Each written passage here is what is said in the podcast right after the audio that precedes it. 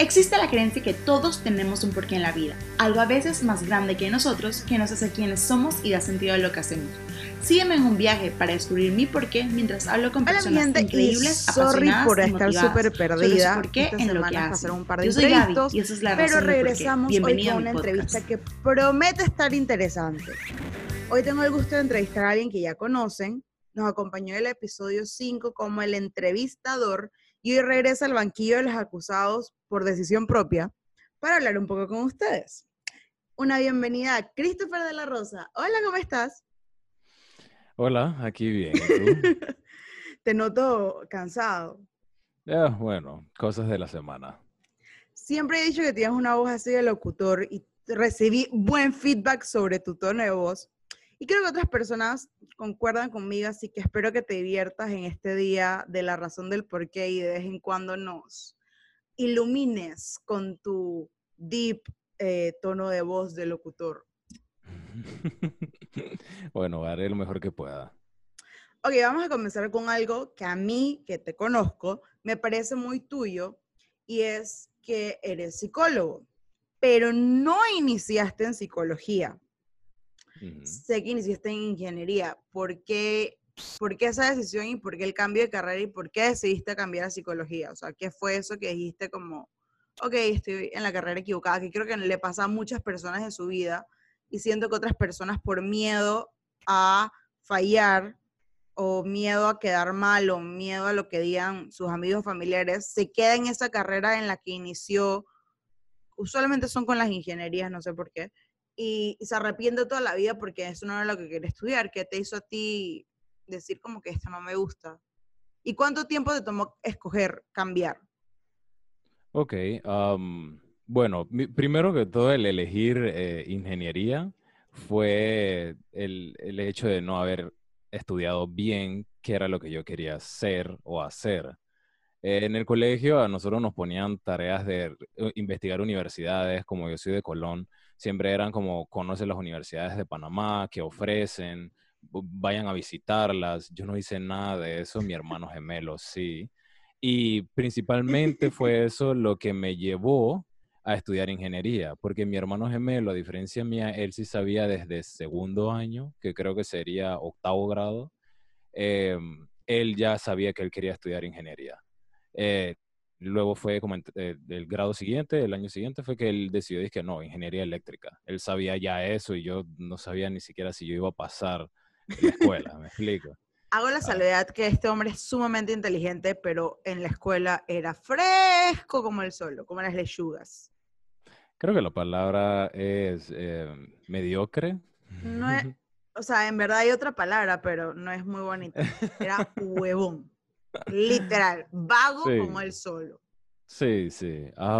bueno, entonces como no, como no estudié nada de eso y mi hermano iba a ir a la Universidad Tecnológica de Panamá, yo dije, bueno, voy a aplicar ahí y me fue bien. Eh, a los dos salimos con, con, una nota muy similar a pesar de, de, no haber estudiado mucho. Ve que es inteligente. Y, entonces ahí fue donde dije que, bueno, pues la ingeniería mecánica no suena mal. Y en, especial porque tenía dije, énfasis en sistemas dinámicos y automáticos, que eso en, teoría es como mecatrónica, pues estudiar un poco lo, de robots. Ok. Entonces, yo era muy bueno, era bueno en, en, matemáticas, no como mi hermano, eh, con números, él es, él es, un genio, yo no.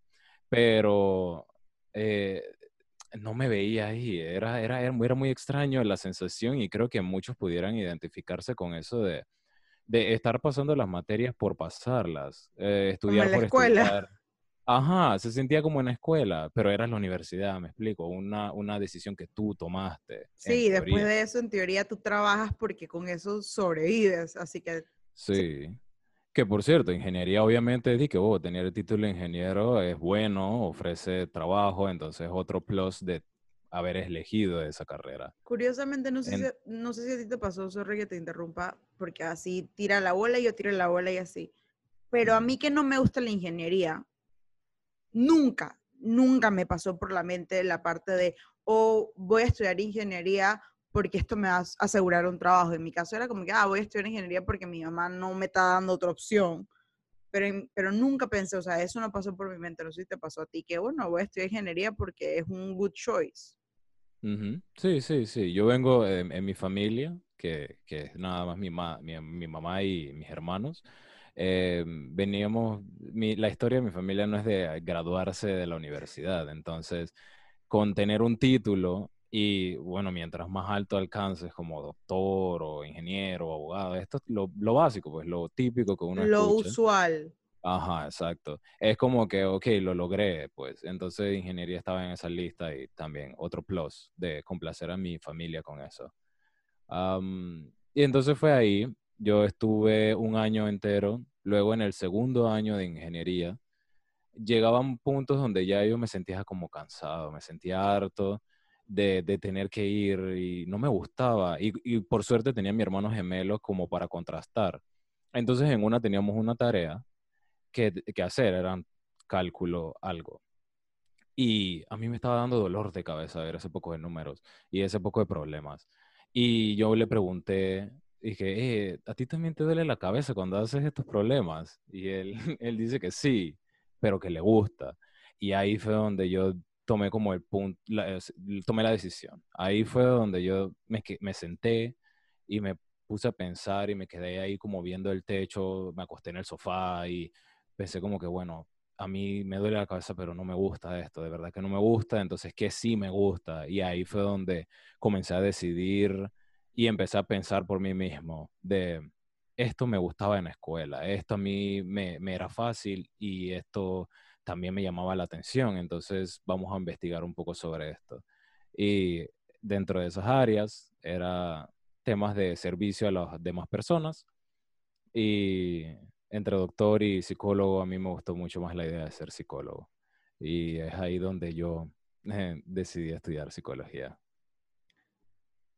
Que es curioso, la verdad, porque a pesar de que más o menos me acuerdo ahora haber escuchado la historia, psicología no es una carrera común, o sea, no es algo que, y, curiosamente no es algo que muchos hombres se inclinan de una vez. Me acuerdo verte en la universidad y creo que si eran cuatro hombres en tu carrera eran muchos. Pero está como cool la decisión de cambiar. ¿Y cómo reaccionó tu familia cuando dijiste que, hey, by the way, no voy a ser ingeniero, voy a ser psicólogo? Que la gente tiene un estigma raro sobre la carrera, pues. Sí, sí, a ser honesto, desde de donde yo vengo, yo no había escuchado que era un psicólogo ah, hasta después, como en secundaria, ya disque finales, ya graduándome, que yo conocía como que qué era psicología. Em, Así que no era muy popular y también tiene los estigmas ese de, bueno, psicólogo es para tratar locos y demás. Eh, o que tú estás loco. Ajá, también. Por eso estudias psicología. Sí. Pero, no sé, para mí cuando, cuando tuve que tomar la decisión, ah, el, mismo ejemplo que uso siempre es cuando una persona se enferma, vamos a suponer un resfriado, tú le das una pastilla y se cura. Pero cuando una persona está ansiosa o una persona está deprimida o estos síntomas que tienen que ver más con emociones y personalidad o estilo de vida, no es tan fácil como darle una pastilla. Entonces, es ahí donde yo me puse a pensar que para mí era mucho más importante la salud mental y ahí fue donde yo elegí psicología.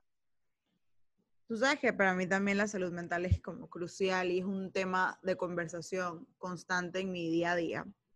Y en base a eso al siguiente tema, existe un mito que las personas frecuentemente piensan que ustedes, por ser psicólogos, todo lo tienen controlado, todo lo tienen arreglado, su salud mental es óptima. ¿Cómo ha sido tu experiencia con tu salud mental? Mm, muy buena pregunta. Vine preparada. no, y, para cerrar un poco, porque como hiciste mención de, mi mediocridad en la escuela, curiosamente yo intenté entrar a la Universidad Nacional, que obviamente la, era muy reconocida, pero no que podía... no son de Panamá. La Universidad Nacional es la universidad eh, estatal, es muy buena en muchas carreras y para aplicar, ahí eso sí puedo estar equivocada, pero hay una serie de ejercicios, que exámenes que tienes que hacer y en base a ciertos puntajes te aceptan o no te aceptan, entras o no entras. Creo que es así, ¿no? Sí, sí. Y bueno, yo ni siquiera pude pasar la primera prueba, que en realidad era simplemente mostrar mis créditos de la escuela. Ellos, ellos requerían un 3,5 mínimo. De, o sea, de, valor del 1 al 5, un 3 es bastante mediocre, ¿no? Entonces nada más están pidiendo 3,5, que no es nada. Y yo no alcanzaba eso. Yo, mis notas eran, eran tan malas en el colegio que mi, mi promedio era de 3,3. Y eso fue muy, muy, muy doloroso para mí. Así que tuve que elegir otra universidad y estoy feliz de haberme eh, encontrado con la Universidad de Santa María de la Antigua. Es la universidad en la que yo también me gradué. que ahí es eh, donde nos conocimos. Que ahí es donde nos conocimos. Fun fact es que me acabo de enterar de eso de tu promedio, pero pasaste años, o sea, te graduaste de secundaria, so good for you. Y eso no te impidió. Pero, o sea, para que veas que, que es mediocridad por fresco y no por tonto, porque si hubieras sido tonto, no hubieras entrado al UTP. No, claro. Y también otra forma de demostrarlo fue que cuando entré a la, a la USMA, a la Universidad de Santa María de la Antigua, em, yo me propuse conseguir una beca. Y, y, así dicho y hecho, tenía un índice perfecto el primer año y conseguí una beca por mérito y excelencia. y esas becas en la USMA no se las dan a todo el mundo. Yo intenté una, pero era también otros papeles complicados. No sucedió, pero bueno, la vida sigue. Entonces, exacto. Entonces, todo esto, ¿cómo ha impactado a Christopher en su salud mental? Sí, ya, volviendo a esa pregunta, nada más quería cerrar eso. a, nosotros los psicólogos, muchos profesores eh, que tienen esta vocación nos enseñan que antes de ser psicólogos somos humanos. Y a algunos colegas se les olvida, eh, sí entiendo de que hayan, como dicen, hay muchos psicólogos, pero también así como hay muchos psicólogos, hay psicólogos buenos, hay psicólogos malos y bueno, de como en cualquier profesión, diría yo. Em, en mi caso en particular, yo tengo una historia familiar bastante comprometedora, em, eh, bastante difícil para mí. Eh, fue como lidiar con ella. Entonces, en el segundo año de la carrera, yo me, me vi la necesidad de ir a terapia. Y en terapia fue que me mandaron estar con un psicólogo, psicoterapeuta, me mandaron a un psiquiatra y me diagnosticaron depresión, depresión ¿Se fue en segundo año tuyo de la universidad? Sí. Tengo muy mal el cronograma. Bueno, entonces sí, yo, yo personalmente, a pesar de ser psicólogo, em, creo que lo que me da a mí es eh, el hacer contacto con mis propios problemas, mis propios temas de salud mental, es que yo pude de una u otra forma, porque ya han pasado muchos años, eh, aprender de ellos y seguir adelante, de, desarrollar herramientas para poder lidiar con estos problemas.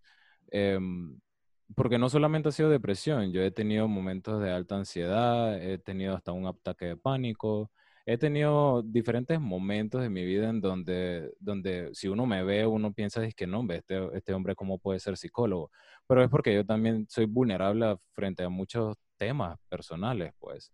así como una profesora que comenta, por ponerles un ejemplo, todos psicólogos tenemos áreas eh, que no pudiéramos tratar. Ella justamente estaba embarazada y le tocó entrevistar a un, a un hombre que estaba encarcelado.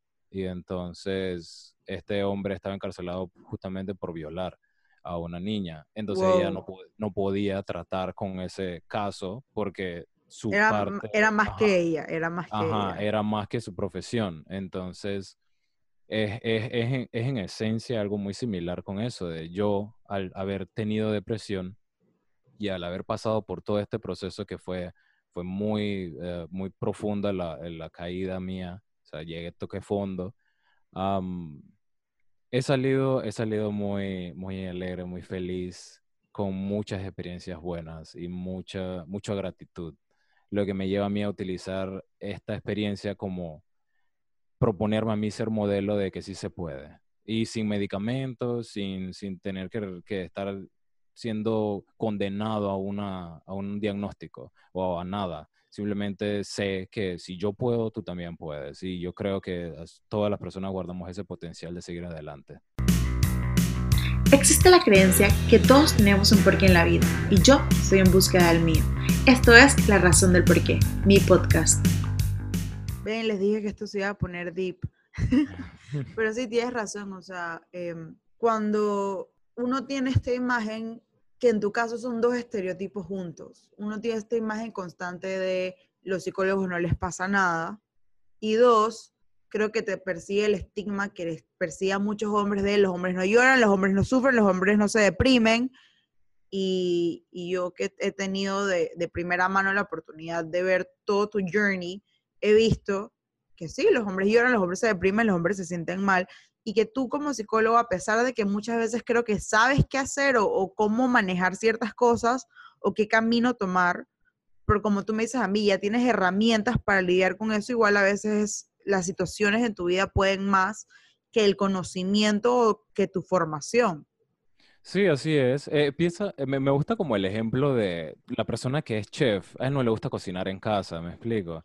Entonces, lo mismo acá, es como yo, yo me la paso estudiando y me la paso formándome para ser psicólogo o psicoterapeuta. Entonces, cuando estoy en casa, lo que menos quiero es estar pensando en problemas o pensando en, ah, no, esta persona lo quiso decir por esta forma y así, a empezar como a analizar las cosas es, es, es aburrido. Entonces, yo simplemente me dedico a ser yo mismo. Y entonces ahí es donde yo, siendo humano, no soy perfecto. Entonces, cometo errores. Y ahí es ahí. Porque volviendo al, tema, yo compartiendo aquí con ustedes, ya no me da miedo mencionarlo, pero en la depresión yo intenté quitarme la vida en tres ocasiones incluso. Y eso es algo que a algunas personas cuando se lo comento le impactan, pero es, es una parte de mi historia y no me da miedo, no me da vergüenza mencionarlo. Eh, y es así, e, es, es algo por lo que yo sufrí. Yo lloré, yo sentí mucho enojo, mucho miedo, mucha tristeza, mucho de todas las emociones y, y puedo seguir adelante. Pude seguir y ahora adelante. está bueno, bonito, guapo y fuerte. no, pero ahora que mencionaste casualmente el tema de quitarse la vida, hoy, hoy, hoy, hoy, ayer, en estos días lo vi en Instagram una persona que yo conozco, tiene una cuenta de conciencia de salud mental y ella hizo un post sobre ese momento donde ella consideró quitarse la vida y a pesar de que el post no era muy gráfico, no tenía nada así como fuerte, ella recibió muchos comentarios positivos, pero una persona puntualmente le dijo que ella tenía que cambiar el enfoque de, su, de sus redes sociales porque, porque ella quiere estarse recordando y recordándole a la gente que ella casi se quita la vida y ella hablando conmigo, llegamos a la conclusión que al final es parte de tu historia. No es que tú vas con un letrero en la frente diciéndole a todo el mundo, hey, soy depresivo, hey, tengo ansiedad, hey, me voy a matar, pero es importante darle visibilidad a ese tipo de problemas. Y siento que es uno de los temas de, temas de salud, salud mental que nos afectan como sociedad y gracias por confiar en este espacio para decirlo porque yo sé que, para muchos quizás no son temas fáciles y gracias por comentar. No, sé, y, entiendo, em, tampoco es que si uno me ve hoy en día y no me conoce para nada, uno, creo que la, impresión que yo doy es que yo soy una persona carismática, alegre, siempre graciosa. Ajá, exacto, yo me la paso molestando a la gente y haciendo chistes. Y en eh, verdad es una alma fría y amargada. no, mentira. No, también obviamente me gusta ser eh, molesto también hasta ese nivel, pero sí, eh, no, no, es algo que me define, pero sí es un punto donde yo saqué un aprendizaje muy importante y cuando pueda compartirlo, cuando sea que vea que es necesario, con gusto. Algo muy cool del podcast es que como es un espacio mío, puedo hablar de muchas cosas y cuando encuentro un invitado que tiene algo que quizás el resto no conoce, me gusta abordarlo. Y en este caso, gracias a ti y quizás otros compañeros que estuvieron contigo en la universidad, que eran amigos míos, entendí que en la psicología no solo hay una ruta, hay diferentes ramas o corrientes. Y actualmente tú estás formándote en terapia gestalt. Y tú ahora nos vas a explicar qué es la terapia gestalt, pero me, les adelanto que cuando yo conocí a Christopher versus el tipo de psicología que él ahorita estudia y practica, es como completamente opuestos, porque según, me puedo equivocar y corrígeme, pero la gestal tiene mucho que ver con emociones y todo es como muy fluido, en las mareas de la situación, ver algo y, oh, me hizo clic, me hizo figura, me hizo whatever, versus él que antes era muy pragmático, muy cuadrado, muy, muy él. Entonces, ¿cómo, cómo, ¿cómo fue esa transformación y qué es la terapia gestal? ¿Qué tanto te gusta? Porque siento que eres muy apasionado en el tema. Mm, ok. bueno, sí, como, como Gaby mencionó, yo al inicio, yo era muy intelectual. Yo, yo era muy Era amargado, cuadrado, muy serio. No hacía falta repetirlo, ya lo dije. Em, no, sí, sí, era, era, era demasiado cuadrado, como ella dice. Y, y, la gente me veía como psicoanalista incluso, porque los psicoanalistas tienen esa, esa buena imagen de ser muy, personas muy intelectuales, personas que conocen la conducta humana de, desde inicio a fin. Y es, era casi, casi un halago. Pero a mí no me gustaba el psicoanálisis. Pero bueno, eh, en psicología sí, eh, así como por encima, básico, saben que se puede ir, eh, un psicólogo puede trabajar en escuela, un psicólogo puede trabajar en clínicas, puede trabajar en, en, organizaciones, en la parte de recursos humanos, pueden trabajar en área social o forense, con abogados y en, los centros penitenciarios y así. Eso por encima. pero del área de eh, por decir clínico, que es el tratamiento de personas, eh, están los psicoterapeutas, que son aquellos que ya sí se encargan de, o sea, nos encargamos de trabajar es a la persona en su cotidianidad, por ponerlo en una forma. ¿Sí? Porque el psicólogo clínico se encarga de hacer los diagnósticos de que no, en verdad está pasando por, un, por, por, estrés o esto, esto. Lo ponen en categorías, ¿no? Te hacen test o te hacen esto y lo otro, te hacen diagnósticos. Los psicoterapeutas generalmente no. Los psicoterapeutas tratamos y, de una vez nos vamos a las intervenciones. Bueno, la psicoterapia gestal es como por decir eh, una de las ramas de psicoterapia, porque está la psicoterapia cognitivo-conductual, está la psicoterapia psicoanalítica y la gestal está abrazada por la humanista. Em, bueno. Podría decir que eh, tiene un toque un poco holístico. Sí, sí tiene. Em, me, me, detengo un poco porque entiendo de dónde viene tu confusión desde el inicio, porque yo antes no era una persona que hacía mucha conexión con, con mi parte humana. Es más, comparto la anécdota de la primera vez que yo escuché psicología humanista lo primero que yo pensé yo es que qué poco de hippies. me, suena, ajá. Sí, era, era, era, era mi impresión, era como que, ok, tratar a la persona y verla como, o sea, eh, de la manera en que los humanistas los vemos. Y fue como muy cómico y lo comenté en mi grupo donde me estoy formando y también se echaron a reír porque de verdad ha sido una transformación mía que también ha venido con todo mi desarrollo eh, de mi salud mental. Bueno, Psicoterapia gestal está formada por eh, diferentes bases.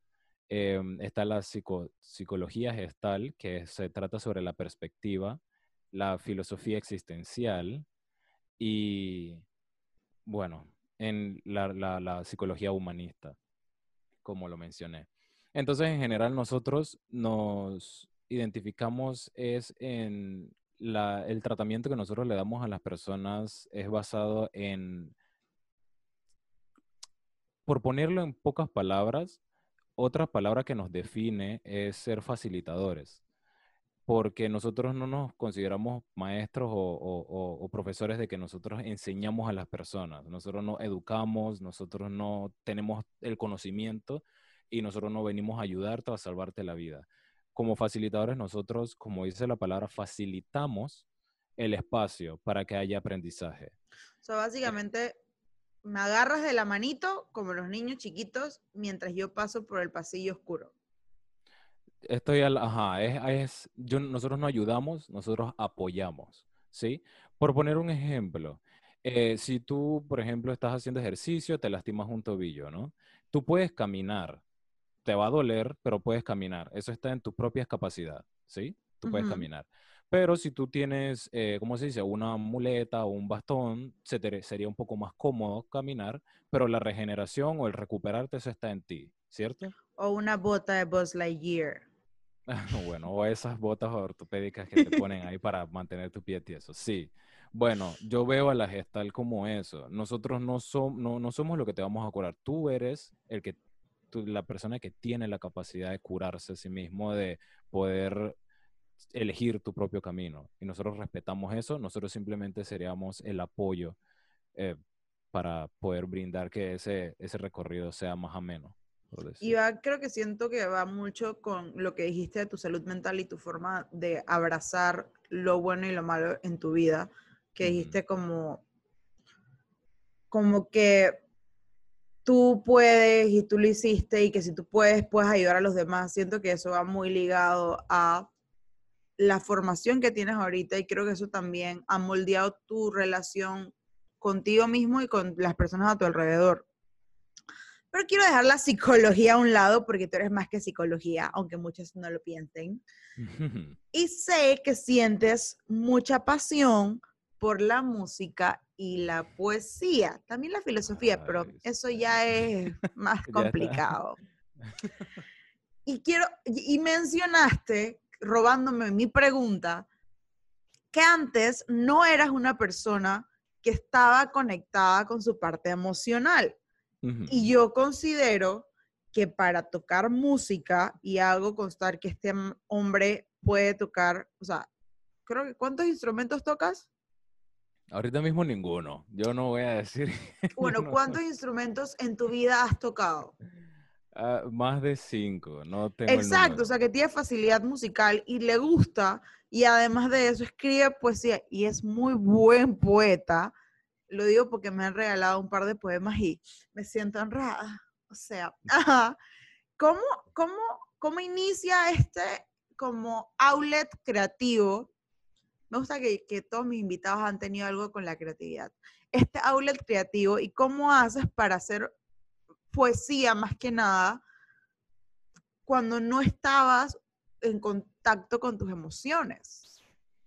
Bueno, como, como, como buen ser humano, siento que el cuerpo sabe cómo buscar una salida, un callejón por donde escapar eh, todas estas emociones, pues. Eh, así como las personas que van al gimnasio y sacan cualquier frustración, como yo de joven, era para mí la o sea, música. tiene, ¿cuántos años tienes tú? 27, 28. O sea, no es Creo- ningún doño. O sea, usted, eh, él dice que de joven como si tuviera 43. Perdón con los de era- cuando- 43. Cuando era más joven, sí. Cuando Eh, era sí. un pequeño. Sí, yo, yo, yo era muy apasionado con la música. Sigo, obviamente, pero era, era, era, no sé, era lo mejor para mí de, de la escuela. De tener que ir los sábados a la banda y aprender a tocar un instrumento. Comencé con flauta transversal, luego fui a saxofón alto y ahí mismo aprendí el saxofón tenor, soprano y me quedé con el saxofón barítono. Eh, aprendí a tocar la batería, eh, aprendí después a tocar por mi cuenta con mi hermano gemelo guitarra, pero después me cambié al bajo eléctrico, toqué un poco de piano, eso sí no lo aprendí mucho. También me compré una armónica. Yo, yo, a mí me gustaba ir, Se me había olvidado lo de la armónica. a mí, a mí- yo, yo fui moviéndome por muchos ¿Y la tuba? No, ese era mi hermano. Y sí, ese era, ese era, no sé, era mi pasión. Yo no, yo, yo siempre pongo este ejemplo. Yo he pasado tres días sin comer, pero yo no puedo pasar tres días sin escuchar música. Yo todos los días escucho música, intento conocer cada semana alguna canción nueva, algún género nuevo, no me importa en qué idioma sea. He escuchado reggaetón en ruso, he escuchado baladas en francés, he escuchado canciones eh, rock mongol, he escuchado de Me todo. de eso. Cosa curiosa tuya y mía en nuestra relación y vínculo de amistad es que yo soy cero musical. Eso sí, suena, suena un pito o suena la música de la rocha de la farmacia y yo la bailo. Yo bailo hasta el golpe de la puerta. pero para que yo aprenda a Mm. tocar un instrumento o escuchar música todo el día no es como lo mío. Y este hombre, el día que él no escucha música, preocúpense. Preocúpense. Sí, sí, sí. No, yo varío de todo. De, de la nada estoy escuchando jazz y después estoy escuchando a The Weeknd. eh, después cambio de nuevo a un poco de blues y después vuelvo a algo un poco más popular. Entonces sí me voy. Y la Sí. poesía, Ay, ay, ay. Ok, toqué una es uno- cuerda. Sí, ese es uno que aún me, me apena un poco, eh, porque para mí, como a veces dicen, ¿no? De que es bueno que uno tenga su espacio para escribir, para cualquier cosa. Yo siendo una persona bastante solitaria, eh, paso mucho tiempo conmigo, entonces eh, me gusta escribir, pero luego me, me, me empezó a gustar mucho la idea de hacer poesía o poemas, cualquiera de los dos es válido. Y después me topé con el formato del soneto y ahí fue donde yo empecé a estudiar por mi cuenta cómo era esto de las métricas, cómo eran los de los tipos de rima, cómo era de todos estos conceptos que se toman de sinalefa y demás. Y me propuse como voy a escribir eh, bajo, esta, bajo, bajo esta estructura. Y así fue como poco a poco, primero haciendo obviamente eh, versos libres, luego como prosa, pues, y después poco a poco hasta llegar a escribir, he escrito más de 10 eh, sonetos en diferentes contextos para mi madre, para el- su cumpleaños, eh, eh, también cosas variadas, pues dependiendo de lo que me inspire, usualmente la luna también, así que así fue como nació mi, mi ese, ese es un poco más reciente y yo no revelo mi- mis poemas. Tuve que hacer uno recientemente para un trabajo. em, Que estaba muy Eh, bueno, por cierto. Sí, que, ajá, ahora que lo mencionas, a mí me gusta también agregar algunos detalles. Yo aparte de hacer sonetos, me gusta que sean acrósticos, significa que la primera letra de cada verso haga una frase o alguna oración diferente, o también in- implementar algunos anagramas, que los títulos, cuando tú los ah, arreglas en otra forma, hacen una frase diferente también. Entonces me gusta mucho jugar con las palabras. Bueno, casualmente nuestro invitado hoy tiene un tatuaje que creo que es un anagrama, ¿no? es, es un ambigrama, sí. Ambi, ok. ¿Cuál es la diferencia entre un anagrama y un ambigrama? El anagrama es una palabra que tú le tienes que organizar las palabras. Como am- amor, Roma. Ajá, exacto. El ambigrama es una palabra que cuando tú cambias la perspectiva de donde la ves, dice algo diferente. Por ejemplo, en inglés la palabra nada- de nadar es swim. Si tú la volteas, sigue diciendo swim. O sea, si tú la ves de arriba para abajo o abajo para arriba. Ahora voy a buscar un lápiz y un papel y voy a escribir swim y lo voy a Sí. voltear. Ajá, eh, es eso, es como cuando tú lo ves desde una orientación y después cuando volteas la cara y lo ves desde otra perspectiva, dice otra cosa. Ok, ok. Ujú. Esta ya voy haciendo preguntas un poco deeps porque uno, me parece una persona interesante, dos, eh, eres psicólogo, así que creo que ciertos temas ya lo has profundizado, y tres, eres el primer hombre en mi podcast y quiero demostrar que los hombres pueden ser profundos e interesantes. Eh, si pudieras describir tu vida ideal, ¿cuál sería? Describir, o sea, describir. Ok, ok, pero por vida ideal, ¿te refieres a estilo de vida o como al Tu día vida perfecto? ideal, tu, no, tu vida ideal es, en mi caso, yo, mi vida ideal sería en la playa, en una casa sencilla, con mis comodidades, pero sencilla. Mi perro quiere una vaca y quiero, un, y quiero vivir literal, a pesar de que yo amo lo que hago de, de mi trabajo y lo que estudié, y de tener un huertito y vivir con mi vaca y, bueno, no sé, mi estilo de familia más adelante. Sí. Ok, ok. Mm, Bueno, en mi caso, eh, a mí también me gusta la playa, no meterme en el agua, pero me encanta la arena. Espérate, espérate, pero puedo decirlo, ¿Qué cosa? Pero, que le habla. tienes fobia al agua y a las ballenas. A las ballenas. Es un miedo pánico irracional. a las ballenas. Eh, sí, sí, sí. Es un miedo irracional que tengo. En fin, como seguía respondiendo a tu pregunta, eh, por mucho que me gusta ese, ese ambiente, em, yo creo que prefiero más como un área más verde, boscosa. Em, prefiero vivir como en un área así, pues quizás una cabaña. Una montañita.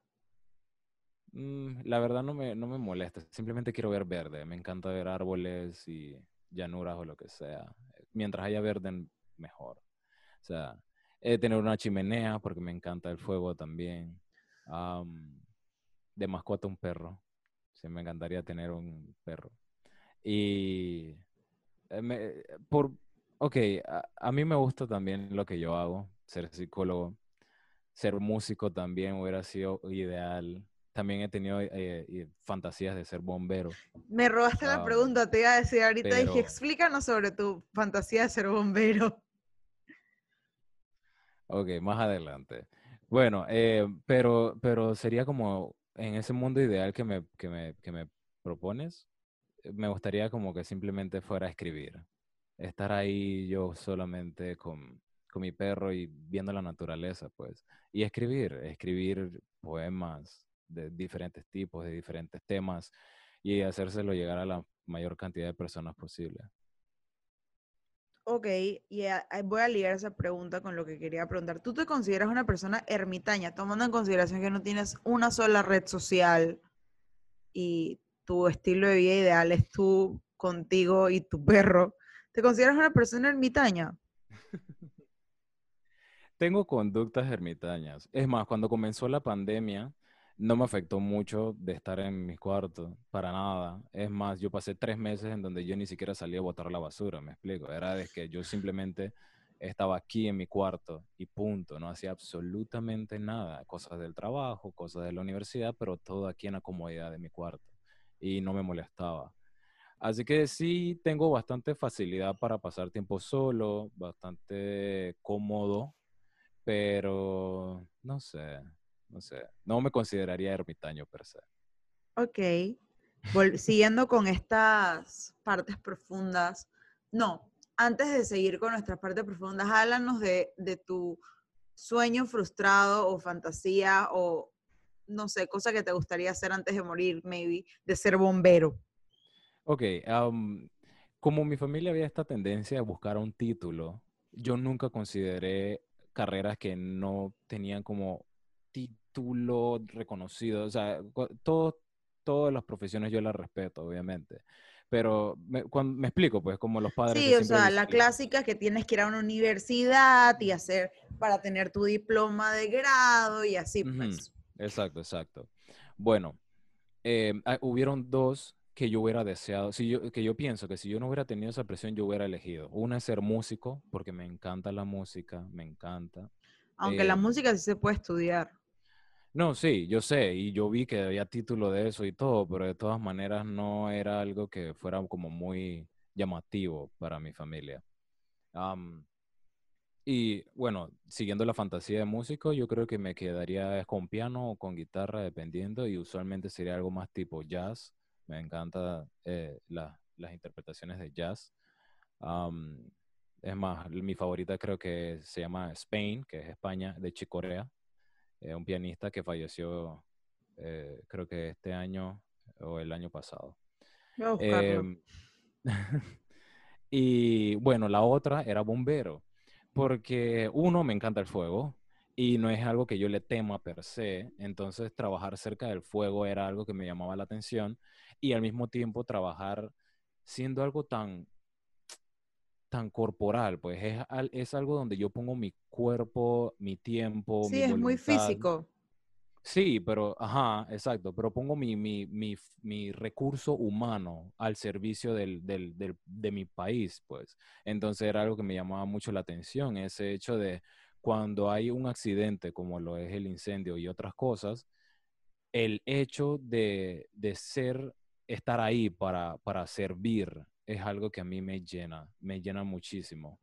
Entonces, de ahí es donde viene la fantasía de ser bombero. Para mí siempre son héroes y a mí me encanta ver cosas así como las actividades que hacen, los ejercicios que hacen. Y también tienen bandas, y que hubieras podido ser músico Ajá. y bombero. Sí, sí, sí, sí. Nunca es tarde. Yo sé, yo sé, yo no me Ujú. rindo en eso. Es una persona, siento yo, que intenta ver todo con un lente de optimismo. Y es un Ujú. taking life bastante interesante. Y este podcast tiene mucho que ver con esos porqués que nos hacen nosotros y con esas cositas que nos hacen ver la vida quizás un poco más optimistas, porque cuando uno está haciendo algo que lo llena, todo se ve un poquito más brillante. ¿Sabes cuál es tu porqué? Uf.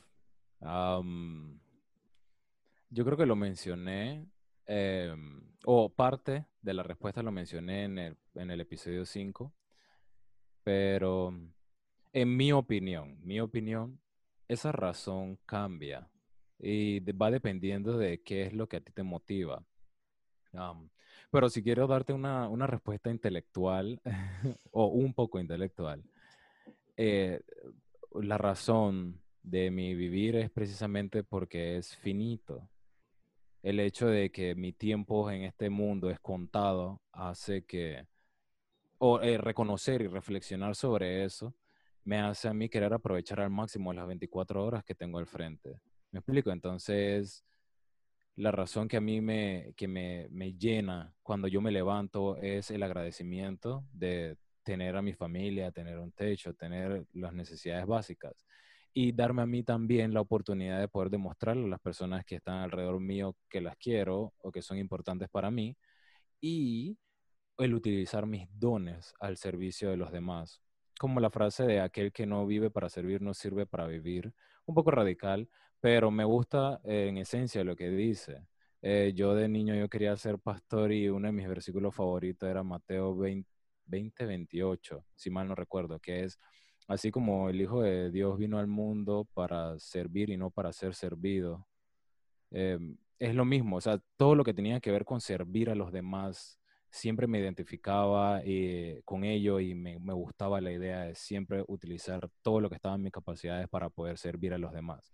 Entonces, ahí mezclando un poco de, de una respuesta intelectual con algo muy, muy personal mío, lo que a mí me llena es dedicar mi vida al servicio de, los demás. Si, si yo puedo darte una mano para lo que sea, con mi profesión como psicólogo, con mi persona siendo un amigo o un conocido nada más, yo para mí eso ya es suficiente. No necesito más cosas para eso. Y así me acabas de dar el nombre para este episodio. Existe la creencia que todos tenemos un porqué en la vida y yo estoy en búsqueda del mío. Esto es La Razón del Porqué, mi podcast. Yo digo que tú eres muy un old soul, o sea, un alma viejita. Tú naciste viejito ya. Además de esta filosofía y esta forma de vida, de servir, ¿tienes alguna otra, ya que te gusta la filosofía, ¿tienes alguna otra filosofía que rige tu vida? Bueno, yo intento vivir mi vida bajo el, eh, no es una, un, movimiento, bueno, no es un eh, estudio per se, pero es un movimiento filosófico que es el existencialismo. Ellos, ahí es donde salen frases como que la vida eh, no importa, o la vida es miserable y la vida es sufrimiento y todas estas cosas y la gente se asusta al leer esto, pero en realidad cuando, por ejemplo, esto de lo de la vida es sufrimiento, o vamos a poner uno en específico que conozco, el, el, el pion- uno de los pioneros de la filosofía existencial fue eh, Soren Kierkegaard. Y él tiene una frase que dice, eh, no te cases y te vas a arrepentir, cásate y te vas a arrepentir. O sea, es la idea de, no importa la decisión que tomes, va a haber algún tipo de sufrimiento o incomodidad. Pero entonces, pues cuando lees más allá de eso, te das cuenta que sí, sí es cierto. Cuando tomamos una decisión, hay otra que dejamos, pero que entonces aquella decisión que tomes, tómala porque es lo que te es lo que te llena, es lo que de verdad estás convencido que el beneficio que sacas va a sobrellevar cualquier otra molestia que, que la otra que, que te genere, pues. ¿Me explico? Entonces, es esta idea de poder disfrutar el aquí y el ahora, eh, viene de ahí. Porque, o sea, Martin Heide- Heidegger, él decía, hay que aprender a vivir en gerundio. Vivir, gerundio es, una, es un participio del verbo, que significa vivir, lo transformas en viviendo. Tú no vives, tú estás viviendo, que significa cada segundo de tu vida tú estás viviendo. Entonces disfruta. Les dije que el niño, el hombre este era profundo. entonces, o sea, e, entonces disfrútalo. Él dice, yo no estoy, cuando él estaba en el parque y a él le gustaba que en ese momento la nube estaba pasando, los niños estaban jugando, el árbol y la brisa y todo lo demás, y todo eso estaba jugando en conjunto para formar lo que él conocía como vida. Y era lo que él apreciaba cada segundo de su vida.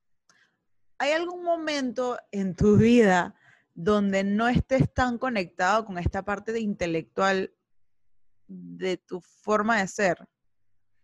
Em, me, me, cuesta pensar en un momento en específico.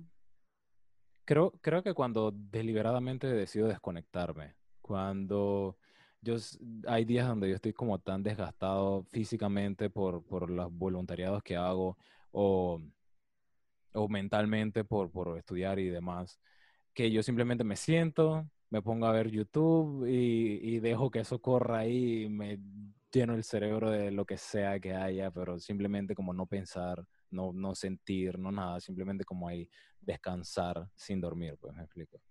Pero... Mm. Algo que, que conozco y que me gusta resaltar de ti y me parece muy bonito porque son dos personas que aprecio mucho, es tu relación con tu mamá. Y siento, porque lo he visto, que hay momentos donde quizás no piensas tanto es cuando estás con ella porque te enfocas más en como en disfrutarla y en pasar tiempo con ella y en, y en no sé, en hacerla reír. Sí, que por, por, cierto es bien payaso cuando quiere. ¿Cómo haces? Porque no sé si a ti te pasa, a mí me pasa mucho que llegó un momento en mi vida donde sobreanalizaba todas las decisiones de mis papás en base a su efecto en mi forma de ser. Y tú dijiste al inicio que tú tienes una historia familiar un poco peculiar, a lo cual mm. no voy a ahondar en eso, pero a mí me parece muy bonito y rescatable tu relación con tu mamá. Bueno, em, en mi caso, y para que tengan un poco de contexto, yo soy el menor de cuatro. El consentido. Eh, mi madre fue la que me crió en el, así, así les dicen, precisamente soy el consentido. Em, yo fui criado solamente por mi madre, porque mis padres se divorciaron en el momento de que mi hermano gemelo y yo nacimos. Sí, lo he mencionado, pero sí, claro, tengo un hermano gemelo, nacimos el mismo día. Em, de em, chiquitos eran igualitos. Sí, sí, sí. La única persona que nos diferenciaba era mi madre. Todos los demás no, no podían. ¿Puedo, contar una anécdota antes que sigas? Sí, sí, sí, dale. Hay una anécdota que siempre va a ser mi favorita y creo que tú sabes cuál es, que, que es como que estaban los dos en la cuna y estaba creo que Christian, que es el hermano, llorando y le fueron a dar su mamadera y como que, yo no sé si lloraste tú o volviste o volvió a llorar él y se pararon y en vez de darte la mamadera a ti que te correspondía, lo volvieron a alimentar a él. Eso me lo contó tu mamá y literal me parece eh. demasiado gracioso. Sí, fue algo así, fue algo así, sí. Eh, los dos estábamos en la cuna y los dos estábamos llorando porque teníamos hambre, según comenta mi madre, obviamente. Y entonces resulta que me alimentaron a mí y luego los dos estábamos llorando de nuevo, pero mi hermano por tener hambre y yo por querer dormir. Pero entonces me alimentaron a ah. mí de nuevo. Y ah. entonces después los dos, los dos seguíamos llorando y entonces a mi hermano, a los dos nos pusieron a dormir, y pero a mi hermano lo costaron sin comer y a mí pues alimentándome dos veces, porque mi abuela no sabía quién era quién. ¿Cómo tu mamá se dio cuenta de esto? No sé, me imagino, no sé, no sé. Después yo vomité o yo qué sé, pero. Es que a todos los cabos de, de alimenté dos veces al bebé a la izquierda. Sí, debe ser. Bueno, como seguía en contexto de mi familia, entonces yo nada más me crié con mi madre y toda mi vida yo he estado por complacer, eh, complacerla, ¿no? obviamente tener un buen título, ser un hijo educado y demás. Em, ya más grande, incluso con terapia, aprendí, no, yo quería mucho a mi madre y a, través de terapia yo aprendí a odiarla oh. porque yo sé que ella no es perfecta y yo la tenía en un pedestal. Entonces, bajarla de ese pedestal y verla por la persona que ella es, por la persona quien realmente ella es. Y después de aprender a odiarla, aprendí a amarla, tal cual como ella es, con todos sus defectos. Y es ahí donde comienza una nueva etapa de relación con mi madre, en donde ambos tenemos la oportunidad de ser auténticos. Yo sin tener que demostrarle nada a ella y ella tampoco a mí. El cariño que nace es genuino y es, algo que nace en el momento.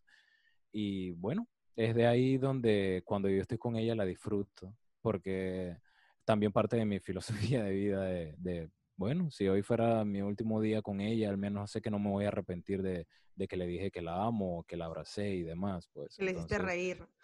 Exacto, que la hice reír. Entonces me gusta llenar esos espacios porque me, nacen y es algo que, simplemente surge ya por la relación que yo tengo con ella. Me encanta, me encanta. Y bueno, para cerrar, pero porque tú no tienes redes sociales y en esta parte al final yo digo, wow, sigan en las redes sociales, quiero que cuentes alguna anécdota graciosa de tu vida Puede incluirme o no incluirme porque nos conocemos hace mucho, pero algo así como cómico que te haya pasado. y que después de tanta filosofía y profundidad. Sí, como para, para soltar. Ay, ay, ay, ay. Ok. en verdad no se me ocurre mucho. algo gracioso. no sé. No sé. ¿Puede ser lo del voluntariado de ayer? Sí, cuéntanos eso. bueno, sí. Yo, yo, a pesar de que me identifico mucho con mi carrera, yo aún no he terminado mi carrera, estoy ya a punto de terminar. Tengo que hacer el informe final de la práctica y servicio social. Entonces. Espérate, eh, pausa. Para los que no, porque es que tengo audiencia en otros países, para los que no son de Panamá o para los que no están anuentes, eh, al menos en la universidad en la que estábamos, tú para graduarte tienes que hacer una cantidad de horas de servicio comunitario como parte, como requisito, y se hacen usualmente ya cuando estás terminando las materias. Entonces, ahí, ya, él tiene que hacer cierta cantidad de horas de servicio social. Bueno, entonces el lugar donde yo pude eh, encontrar un espacio para mí se llama Panamá Solidario y se encargan de hacer bolsas de comida para los que más lo necesitan. Entonces yo voy, obviamente a ciegas, es la primera vez que yo voy ayer. Yo me levanto temprano, me levanto a las 4 y 45, voy al gimnasio porque va a ser un buen día y a mí me encanta eh, comenzar el día eh, con, actividad. Sí, yo conozco que ama el gimnasio es ese hombre y su hermano. O sea, literal, disfrut. Yo detesto hacer ejercicio y ellos dicen, vamos, a las 4 de la mañana, ¡woohoo! No puedo, no. Sí, bueno, Em, voy, me, llego a mi casa, me estoy alistando mientras preparé un té ahí para que se vaya enfriando, me tomo mi té, todo está perfecto, todo va bien. Yo llego, va el, desayuno, yo no desayuno usualmente, así que simplemente me quedé esperando, me fui a la sala de espera y cuando dieron las actividades que tocan hacer, a mí me tocó hacer eh, la sección de arroz. ¿En qué consistía ese trabajo? Está una línea de trabajo en donde las muchachas o el resto de los grupos están poniendo sal, poniendo azúcar, poniendo pasta, eh, etcétera, etcétera. Pero el arroz obviamente no es algo que, no, que es ligero. Entonces mi trabajo consistía era en cargar 50 libras de arroz y una y otra vez abrir el plástico y, y tirar las bolsas individuales de arroz en, la mesa y entonces el resto de mi grupo se encargaba de ponerlos en las bolsas y después ponerlas en, en, en los carritos. Y eso fue todo el día, 8, 9, 10, 11, 12 del mediodía, hora de almuerzo termina el almuerzo y después una y media, dos, tres, cuatro, cinco y media, todo el día levantando bolsas de arroz. Mis manos estaban que me ardían. O sea, yo quedé con los dedos todos destrozados. No, ahorita mismo me duelen las articulaciones. Estoy, o sea, no, hoy no Sus manos están rojas. Sí, sí, yo estaba molido, estaba destrozado. Yo llegué a la casa y mi hermano estaba ahí, que qué te pasó? Pensó que me había peleado con alguien que va. Eso era, eso era simplemente pasar todo el día trabajando y fue una experiencia y me encantó. Me encantó. Mañana voy de nuevo y entonces ya después te comentaré cómo, cómo, sigue, cómo sigue mis manos porque yo, a pesar de que me encantó sé lo doloroso que es y ojalá me pongan de nuevo ahí porque es un ejercicio completo, déjame decirte. Eso está cargando 50 libras de arroz, eso es, uff. Con tal de que no te lesiones, todo cool. Y me parece bien cool que, que este movimiento está aceptando estudiantes de universidad porque muchos se han visto afectados por el tema de la pandemia y así de todas maneras ustedes están dando un servicio que ayuda a una comunidad. Así que creo que es un win-win situation y está muy cool y está muy funny eh, de tu parte. Además de eso, yo puedo aportar que tú siempre has sido bien payaso en el sentido de que a él le gusta que los otros se rían. Sí, no, o sea, cuando, cuando yo estaba cargando arroz, había veces que yo lo cargaba por el hombro o lo cargaba como un bebé y cosas así, pero llegaba un momento y cuando ponía música de salsa o merengue, yo abrazaba ese saco de arroz y tú me veías ahí bailando mientras iba caminando hacia la mesa para que la gente se riera, la gente ahí estaba toda, o sea, haciendo lo mismo una y otra vez, así que yo hacía mis comentarios de vez en cuando, hacía reír, pedía relevo a las muchachas para que cargaran arroz en vez de yo y obviamente se reían porque ese era trabajo para nosotros. y creo que si, si, si lo vamos antes de cerrar a, un, a un, esa misma esa situación a un lugar más profundo, siento que tu, tu afán de hacer reír a la gente igual va muy ligado a tu, a tu amor o tu pasión o tu porqué de servir, porque estás sirviendo de algo para que una persona quizás se ríe y se desestrese y deje de pensar en la monotonía o en sus problemas en ese momento y me parece muy cool. Así que has sobrevivido a la razón del por qué. ¿Qué te pareció la experiencia? Ah, me encanta. Entonces, siempre han sido gratas las conversaciones contigo y que en esta oportunidad tengamos audiencia es... Uh. se siente diferente, pero lo disfruté, Un futuro en la locución, ¿te imaginas? Eso me lo han dicho por algunos trabajos también que hemos trabajado ya en equipo pero bueno, nadie sabe. ¿Y con un podcast? Eso no lo sé. Eso no lo sé. Yo no, no puedo decir que sí y no puedo decir que no. Bueno, no te voy a, como la vez pasada, no te voy a poner contra la pared, pero quizás más adelante, porque ya estamos llegando al final de la primera temporada, van a ser 10 episodios la primera temporada y luego viene la segunda. Y en la segunda temporada quiero traer cosas nuevas y me gustaría cada cierto tiempo poder hablar de ciertos temas que tienen que ver con la motivación, con la forma en que nosotros funcionamos y necesitaba un psicólogo, así que te voy a pedir quizás más adelante que me des un poco de tu cerebro para hablar con un poco más de propiedad sobre ciertos temas que me llaman la atención, que he podido extraer mucho de estas entrevistas que he tenido de las personas por sus porqués, sus pasiones y sus para qué, Así que te tomo desde ya de manera muy cordial la invitación para unirte de vez en cuando a analizar ciertos temas conmigo. Y lo verán más adelante porque yo estoy segura que en algún momento se va a animar y va a intentar hacer algo con la radio o con los podcasts. Por ahí lo van a ver y estoy segura de eso. Tengo está bien. un presentimiento. No, mientras yo tenga la disposición, sabes que yo estoy a la orden. Me encanta trabajar contigo, así que. Well, les diría sus redes sociales, pero no tienen ninguna, ni siquiera LinkedIn, y eso lo tenemos que arreglar. Y bueno, en estos días me mencionó que quizás, quizás se abrió un Instagram, así que si en algún momento lo hace y decide tenerlo de manera pública, se los compartiré, porque estoy segura que será muy cool porque, porque lo conozco y no va a postear tonterías. Así que gracias por estar conmigo un viernes más en La Razón del Porqué. Recuérdame que pueden ver, verme en mi Instagram personal, Gaby Morrenbeck, en el Instagram de La Razón del Porqué, o escucharme en tu podcast app favorito o Spotify.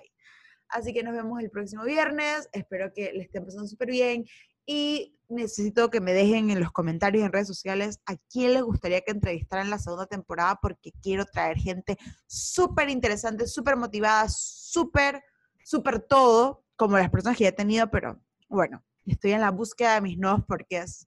Así que los veo otro viernes. Chao.